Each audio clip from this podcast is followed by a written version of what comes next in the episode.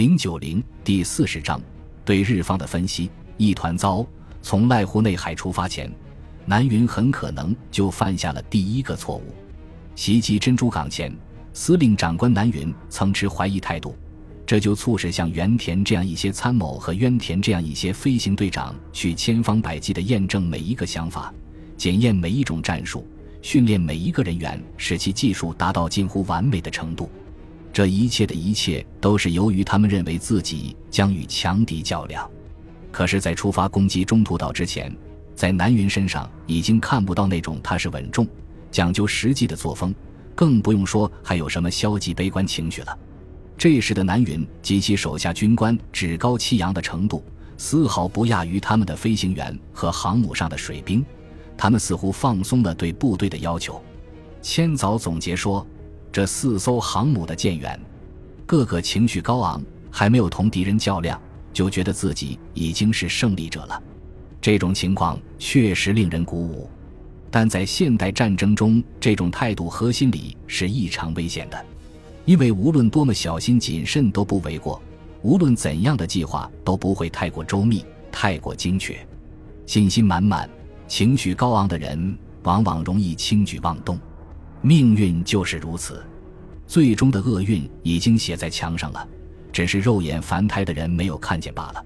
一切可能做的都做到了，这句话用在他们身上不合适。然而，在指出南云的错误之后，也必须指出，南云和他的航空母舰舰长们是按照海军最好的传统战法指挥作战的。由于这些战术的运用，由于勇敢的零式机飞行员。虽然人数太少的出色表现，由于美国人糟糕的命中率，南云一次又一次地粉碎了敌人的进攻。之所以会出现最后那种败局，是因为美国人交上了好运。当鱼雷机仍在实施攻击的时候，俯冲轰炸机不期而至，与前者不谋而合，协同作战，同时击中了三艘日本航母。如果没有这短短的六分钟，南云满可以成为胜利者。他的所有决策会理所当然地被当作是正确的，胆怯会被说成是谨慎，犹豫不决会被说成是深思熟虑，僵硬刻板会被说成是经验之谈。而且，南云不得不在一个注定要导致失败的战略框架内行动。十分值得称赞的是，联合舰队的参谋们从不推卸自己的责任。事实上。也确实有一些人几乎是病态的热衷于把责任往自己身上揽。黑岛和渡边总是深感内疚，后悔没有坚持把南云的指示，任何时候都要有半数的轰炸机装好鱼雷写进他的命令。然而，原田在谈到这个问题时，明智的指出，规定如此死板，任何现场指挥官都无法灵活指挥。宇原的看法与众不同。他在六月十四日的日记中，也许当时就考虑到将来他的日记要出版，写道：“回想起来，我认为我已经受尽了艰难困苦，我已经做了我该做的工作。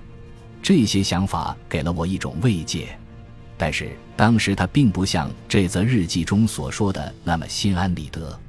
中途岛战役前，他留的是长发；此战之后，他剪了个表示谦卑的短发。”他也许真是那样想的，因为他不仅是战列舰万能论者的头面人物，而且在图上推演时表现极为专横，使别人无法实事求是地对中途岛作战计划做出评价。事实上，战役刚刚结束就想对他做出评价是注定不会成功的，因为双方都没有掌握必要的事实。直到美国获胜、日本战败的种种材料均为双方掌握后。中途岛战役的全貌才变得一清二楚。日方真正的盲点是山本，他功勋卓著，光芒四射，令人眼花缭乱。在他手下工作的人对他的感情太深，不可能客观地评价他。山本对他的幕僚说：“责任在我的时候，不仅仅是在承担指挥上的责任。”这种概念对日本陆海军的传统而言有些陌生，而且非常实事求是。如果哪个日本人要对中途岛的惨败负责，这个人就是山本五十六。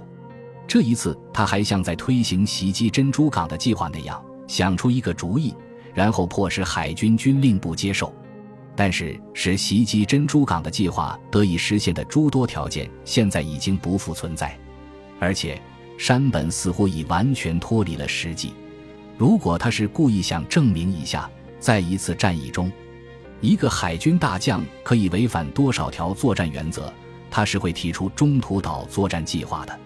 美海军军官们在海军军官学院所学的作战九原则。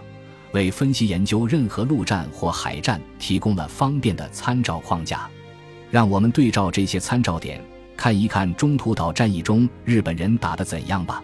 一、目的性，在所有作战原则中，这是首要的，也是最基本的。计划的制定者必须考虑：为什么要打这一仗？我希望达到什么目的？这一仗将给我们国家带来什么好处？从估计要消耗的人力物力考虑。这一仗值不值得打？这是一项非常基本的原则。要不要特别提醒明智的读者关注？我们有过犹豫。然而，整个联合舰队正是在这条原则上重重地栽了个大跟头。从一开始，中途岛作战计划就是个双头怪物，而且两个头一直在争论不休。山本一方面计划攻占中途岛环礁。